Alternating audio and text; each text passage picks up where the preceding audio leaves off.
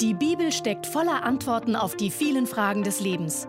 Baylis Conley hat es selbst erlebt und erklärt dir das Wort Gottes verständlich und lebensnah. Hallo zusammen. Wenn ich mich zu Ihnen setzen könnte, vielleicht um eine Tasse Tee mit Ihnen zu trinken und ganz persönlich mit Ihnen zu reden, würde ich das gerne tun. Aber das geht nicht. Doch dieser Weg hier ist auch nicht schlecht. Ich glaube, dass Gott einige Dinge hat, die er uns zeigen will. Wir haben in dieser Reihe über konkrete Dinge geredet, von denen Gott uns sagt, dass wir sie uns zum Ziel setzen sollen. Aus zweierlei Gründen. Erstens, sie sind ganz wichtig. Und zweitens, erleben wir sie nie, solange wir sie nicht ganz bewusst wollen. In diesem Sinne wollen wir uns heute einem weiteren ganz wichtigen Ziel widmen, das Gott uns steckt. Es ist etwas, was jeden Einzelnen betrifft. Sie werden noch sehen, was ich meine. Ich möchte Ihnen etwas aus 1 Timotheus 6, Verse 9 bis 11 vorlesen. Die aber reich werden wollen, fallen in viele unvernünftige und schädliche Begierden, welche die Menschen in Verderben und Untergang versenken. Denn eine Wurzel alles Bösen ist die Geldliebe, nach der einige getrachtet haben und von dem Glauben abgeirrt sind und sich selbst mit vielen Schmerzen durchbohrt haben. Du aber, Mensch Gottes, fliehe diese Dinge. Strebe aber nach Gerechtigkeit, Gottesfurcht, Glauben, Liebe, Ausharren, Sanftmut. Paulus schreibt an Timotheus, du aber, Mensch Gottes, fliehe diese Dinge. Wir können nur die richtigen Ziele verfolgen, wenn wir vor den Falschen fliehen. Das Falsche, von dem er hier spricht, ist Geldgier und Habsucht. Wer ganz von Geld vereinnahmt ist, der hat keinen Raum für Gott. Wer Reichtum hinterherläuft, kann nicht Gerechtigkeit verfolgen. Wer sein Herz an Dinge hängt, der kann es nicht an den Schöpfer der Dinge hängen. Darum geht es hier in diesen Versen.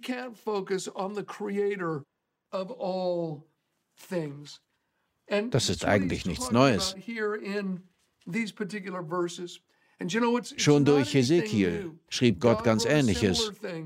Ich möchte es Ihnen einmal vorlesen. Hesekiel 33, Verse 30 bis 32. Das ist sehr erhellend. Und du, Menschensohn, die Söhne deines Volkes reden über dich an den Wänden und in den Türen der Häuser. Und einer redet mit dem anderen, jeder mit seinem Bruder, und sagt, kommt doch und hört, was das für ein Wort ist, das vom Herrn ausgeht. Und sie kommen zu dir, wie eben Volk zusammenkommt, und sitzen vor dir als mein Volk und hören deine Worte, aber sie tun sie nicht. Denn Liebesverlangen ist in ihrem Mund. Danach handeln sie, ihr Herz läuft ihrem unrechten Gewinn nach. Und siehe, du bist ihnen wie einer, der ein Liebeslied singt, der eine schöne Stimme hat und gut zu spielen versteht. Und sie hören deine Worte, doch sie tun sie nicht. Den Menschen gefielen Hesekiels Predigten. Sie hörten ihm gerne zu.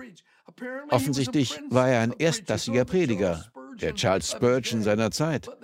Aber sie handelten nicht nach dem Gehörten. Sie exerzierten ihre Gottesbeziehung pro forma, ohne Substanz. Warum? Weil ihr Herz nur mit ihrem eigenen Gewinn beschäftigt war. Die Message Bible drückt es so aus. Sie schmeicheln dir mit Komplimenten, dabei wollen sie bloß Geld machen und vorankommen. Die Neues Leben Bibel, mit dem Mund tun sie dir schön, doch ihr Herz ist nur mit ihrem eigenen Gewinn beschäftigt. Worauf sind Sie letzten Endes aus? Was ist Ihr höchstes Ziel?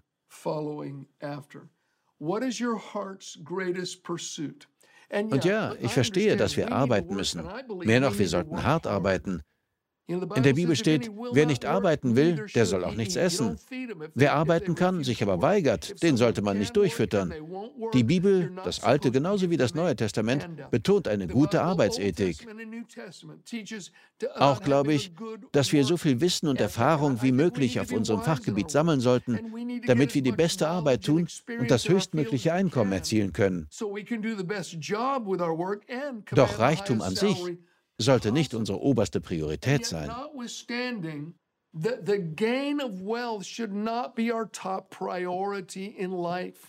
Einige Menschen werden ganz von diesem Ziel vereinnahmt, wie etwa diejenigen, zu denen Hesekiel sprach, oder auch die, über die Paulus Timotheus schrieb. Reichtum an sich ist nicht falsch. Arbeit, Weisheit, Investitionen, all das ist gut. Schlecht wird es erst, wenn es ein überwältigender Herzenswunsch wird, der Wichtigeres verdrängt. Wer solchen Dingen nachläuft, der kann sich nicht auf Gottes Ziele konzentrieren. Sie müssen verstehen, die größten Lebensschätze sind in Gott zu finden. Wer die Sache Gottes zu seinem wichtigsten Anliegen macht, dem wird alles gegeben, was er braucht. Paulus gibt uns eine ganz schöne Liste von Dingen, denen wir nachgehen sollen. Und es fängt mit Gerechtigkeit an. Er sagt, habt ihr euer Herz an Reichtum gehängt, dann flieht vor Habsucht und geht der Gerechtigkeit nach.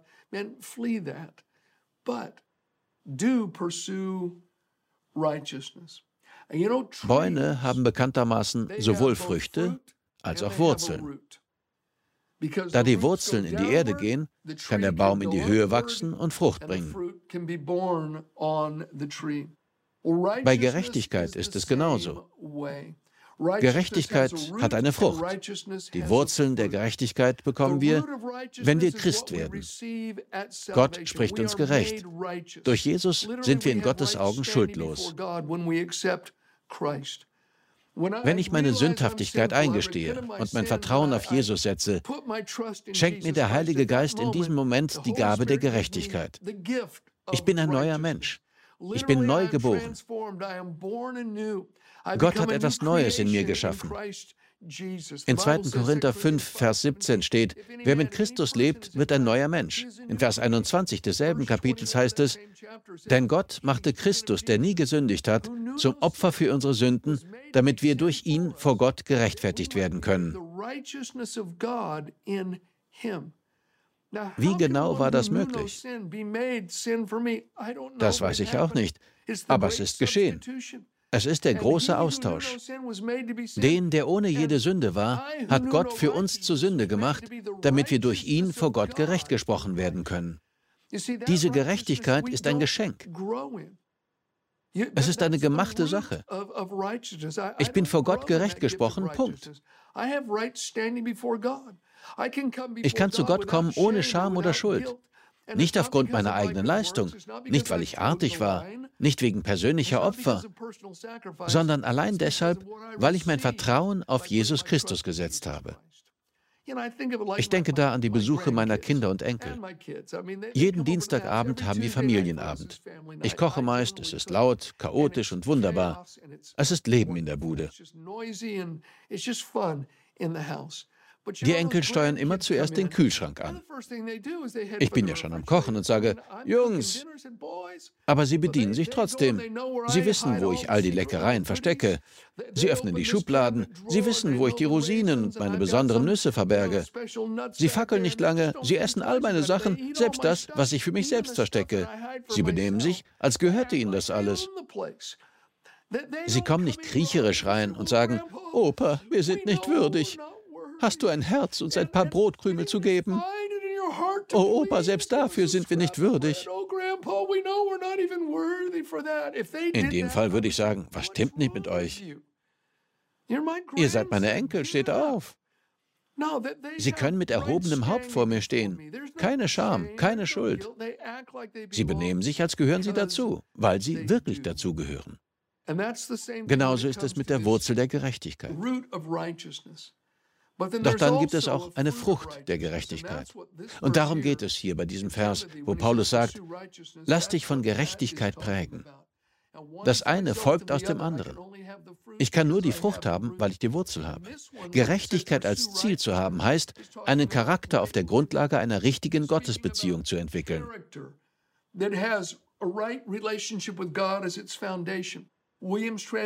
Einige Bibelübersetzungen geben Gerechtigkeit hier als Rechtschaffenheit oder ein rechtes Leben wieder. Unser Umgang mit anderen Menschen soll von Rechtschaffenheit, Ehrlichkeit und Fairness geprägt sein.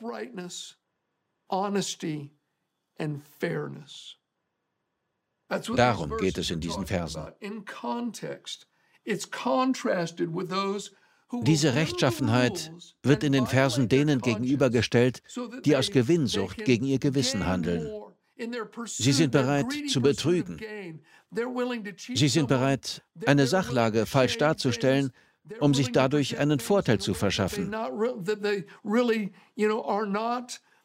Das ist der Kontrast. Statt so jemand zu sein, sollten wir lieber auf Ehrlichkeit, Rechtschaffenheit und Fairness bedacht sein, auch besonders im Berufsleben. Das ehrt nicht nur Gott, sondern kann andere auch von unserem Glauben überzeugen. Außerdem ist es eine Berufspraxis, die sich auch bezahlt machen kann. Einmal spielte ich mit einem Mann Golf und wir unterhielten uns über den Glauben. Er sagte, ich habe ein Problem mit Christen. Und zwar habe ich in meinem Geschäft mit Menschen zu tun, die behaupten, Christ zu sein, die aber nicht ehrlich oder fair sind.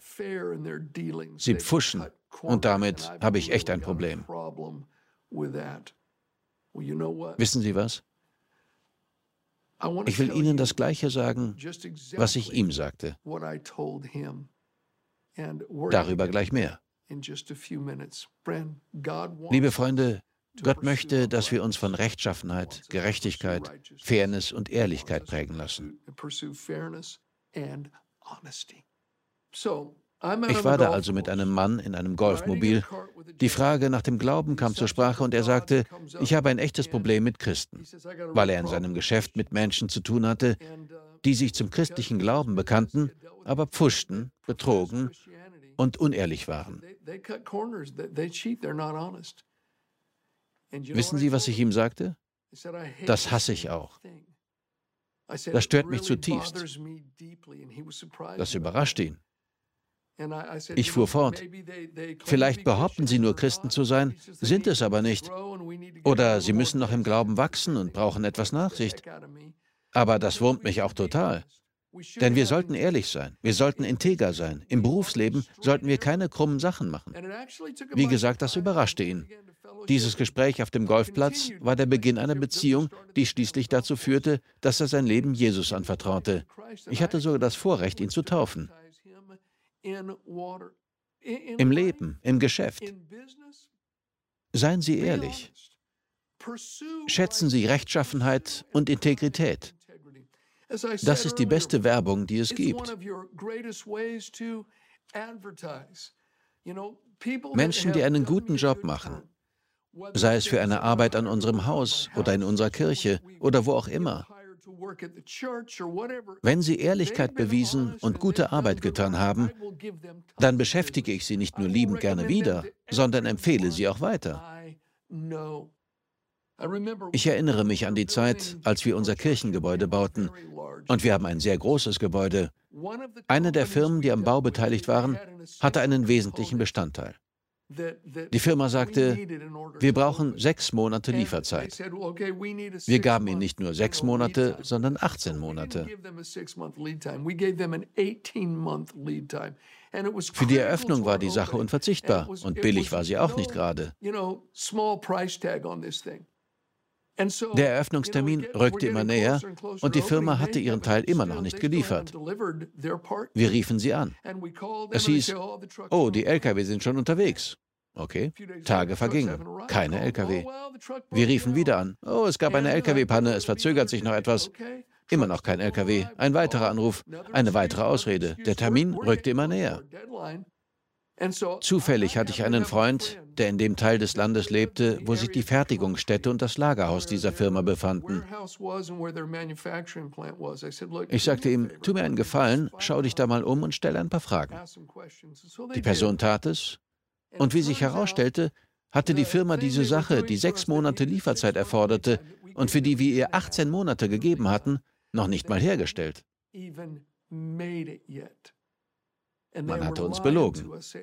Die Lkw waren nie unterwegs gewesen. Entsprechend kamen sie auch nicht bis zur Eröffnung an. Das verursachte uns so viele Kopfschmerzen. Als die Komponenten dann schließlich kamen, installierten die Arbeiter der Firma sie nicht korrekt. Einige Zeit später bekam ich einige Anrufe von befreundeten Leitern, die ebenfalls große Kirchengebäude errichten wollten und dieselben Komponenten brauchten. Die gleiche Firma hatte ihnen Angebote dafür geschickt und uns als Empfehlung genannt. Ich konnte es nicht fassen. Also die befreundeten Leiter riefen mich an, drei verschiedene Personen. Bei jeder dieser Gemeinden wäre es ein Multimillionenprojekt gewesen. Nur der Teil dieser Firma. Ich wurde gefragt, würdest du diese Firma empfehlen? Ich erwiderte, wenn ihr nichts dagegen habt, mit dem Antichristen zusammenzuarbeiten, dann ja. Ich empfahl sie nicht. Wäre die Firma ehrlich zu uns gewesen, was die Verzögerungen betraf, wäre sie rechtschaffen gewesen, dann hätte sie buchstäblich Millionen durch meine Empfehlung bekommen können. Aber sie war unehrlich. Sie machte krumme Sachen. Sie log. Wir müssen Integrität haben.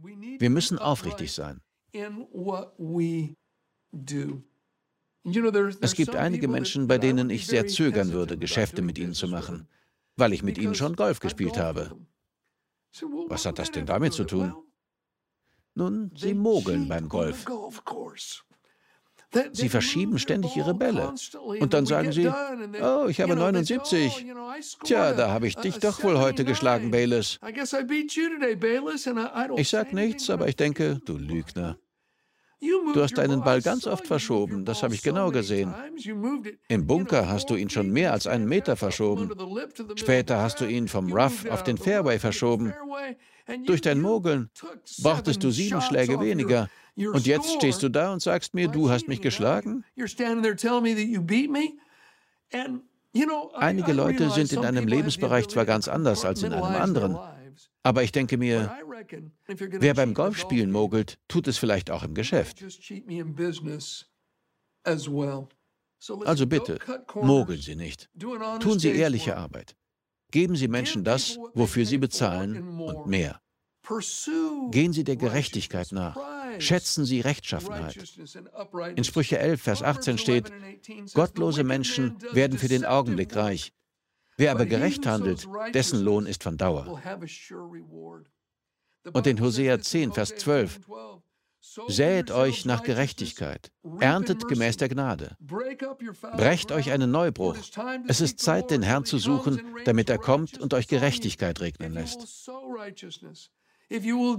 Pflanzen Sie Gerechtigkeit, tun Sie gute Arbeit, seien Sie integer, seien Sie ehrlich gegenüber anderen, verplempern Sie nicht Ihre Zeit, kassieren Sie keinen achtstündigen Lohn für bloß sechs Stunden Arbeit. Kommen Sie nicht zu spät zur Arbeit und tun dann so, als hätten Sie einen vollen Tag gearbeitet. Tun Sie die Arbeit für Gott. Er ist Ihr Chef, selbst wenn Ihr irdischer Chef gerade nicht zuschaut. Tun Sie das, so wird Gott sie zu gegebener Zeit mit Gerechtigkeit überschütten. Großzügig bemessen, mit beträchtlicher Zugabe wird sie zu ihnen zurückfließen. Wissen Sie, die Bibel hat recht. In Galater steht, was ein Mensch sät, das erntet er auch. Wer Rechtschaffenheit, Integrität und ehrliche Arbeit sät, der erntet auch entsprechend. Wir sollen uns Gerechtigkeit zum Ziel setzen. Ich hatte einen Bekannten, der eine Autolackiererei besaß. Er war ehrlich. Er berechnete nie zu viel. Er ging fair mit Menschen um. In der Stadt gab es eine sehr reiche Frau, die ihm ihr Auto zur Reparatur brachte. Alle wussten, dass sie reich war. Sie hätte jeden Preis bezahlen können. Und es gab andere Lackierereien, die einen solchen Ruf hatten. Sie waren etwas trügerisch, sie berechneten zu viel und leisteten nicht immer gute Arbeit. Aber er reparierte ihr Auto und schrieb die Rechnung wie gewohnt. Sie kam, schaute auf die Rechnung. Ist das alles? Er sagte ja, Arbeitszeit und Materialkosten, das ist der normale Preis. Sie bedankte sich und machte sich auf den Weg. Das ist noch nicht das Ende der Geschichte. Wenige Jahre später starb die Frau und hinterließ ein saftiges Erbe. Rat Sie mal, wer es bekam. Der Besitzer der Lackiererei. Der einzige Austausch, den sie gehabt hatte, war seine ehrliche Arbeit gewesen. Ich weiß nicht, ob sie keine Angehörigen hatte oder was. Jedenfalls war sie von seiner Ehrlichkeit beeindruckt, dass sie ihm ihr Erbe vermachte. Ich las kürzlich einen Artikel über einen Vorfall in den 1980ern. Ein Geldtransport hatte einen Unfall auf einer Bundesstraße. Eine Million Dollar in Scheinen flog heraus. Überall hielten Autofahrer an. Wie im Rausch sammelten Leute das Geld auf, stopften es sich in ihre Kleidung und warfen es in ihre Autos. Schon bald gab es einen langen Stau auf der Bundesstraße. Alle schnappten sich die Geldscheine, packten sie in ihre Autos und machten sich davon. Dem Artikel zufolge blieben von der einen Million nur 100.000 Dollar übrig. Was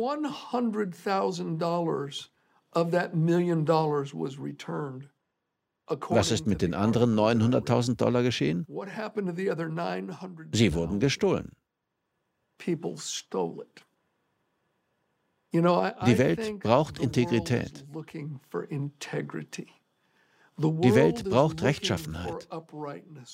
Und die Sache ist die, Sie mögen die einzige Bibel sein, die einige Menschen je lesen werden. Ich bin die einzige Bibel, die einige Menschen lesen werden.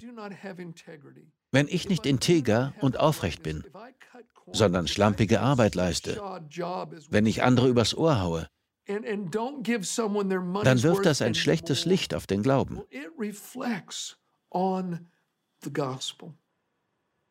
Liebe Freunde, zum Christsein gehört mehr, als nur in den Gottesdienst zu gehen, die Hände zu heben, Lieder zu singen und die Bibel zu lesen. Das gehört dazu, ja. Aber es sollte sich auf jeden Lebensbereich auswirken. Wir bringen unseren Glauben in unsere Ehe durch die Weise, wie wir unseren Ehepartner behandeln. Wir bringen unseren Glauben in unsere Kindererziehung und Freundschaften. Wir bringen ihn in unseren Arbeitsplatz. And we carry our Christianity into the workplace. Vielleicht schaut gerade jemand zu, der sich vor einem halben Jahr etwas vom Nachbarn ausgeliehen hat und es immer noch nicht zurückgegeben hat und es jetzt quasi als sein Eigentum betrachtet. Vielleicht hat er es inzwischen vergessen.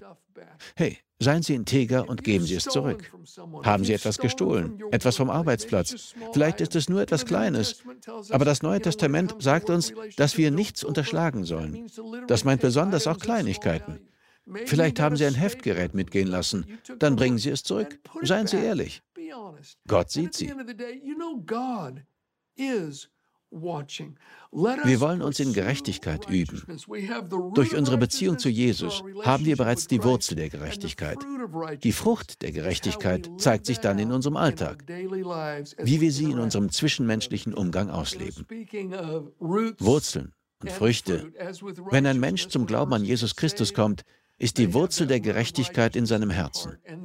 Und dann sollte die Frucht der Gerechtigkeit, ein rechtes Leben, Ehrlichkeit, ein aufrichtiger Charakter, aus dieser Herzensgerechtigkeit erwachsen. Doch bei diesem Glauben geht es nicht um Religion, sondern um Beziehung.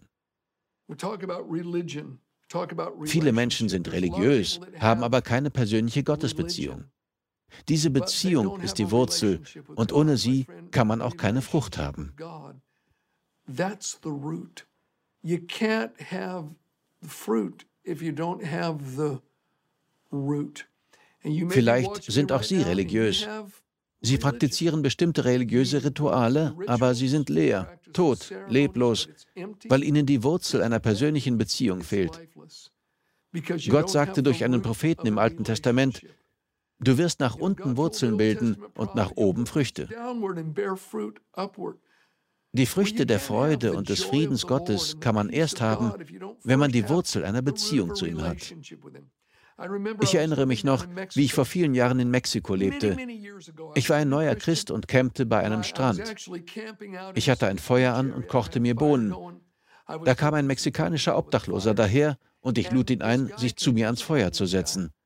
Mein Spanisch war nicht sonderlich gut. Inzwischen ist es ein bisschen besser. Ich konnte nur schwer mit ihm kommunizieren. Er hatte einen Hund dabei.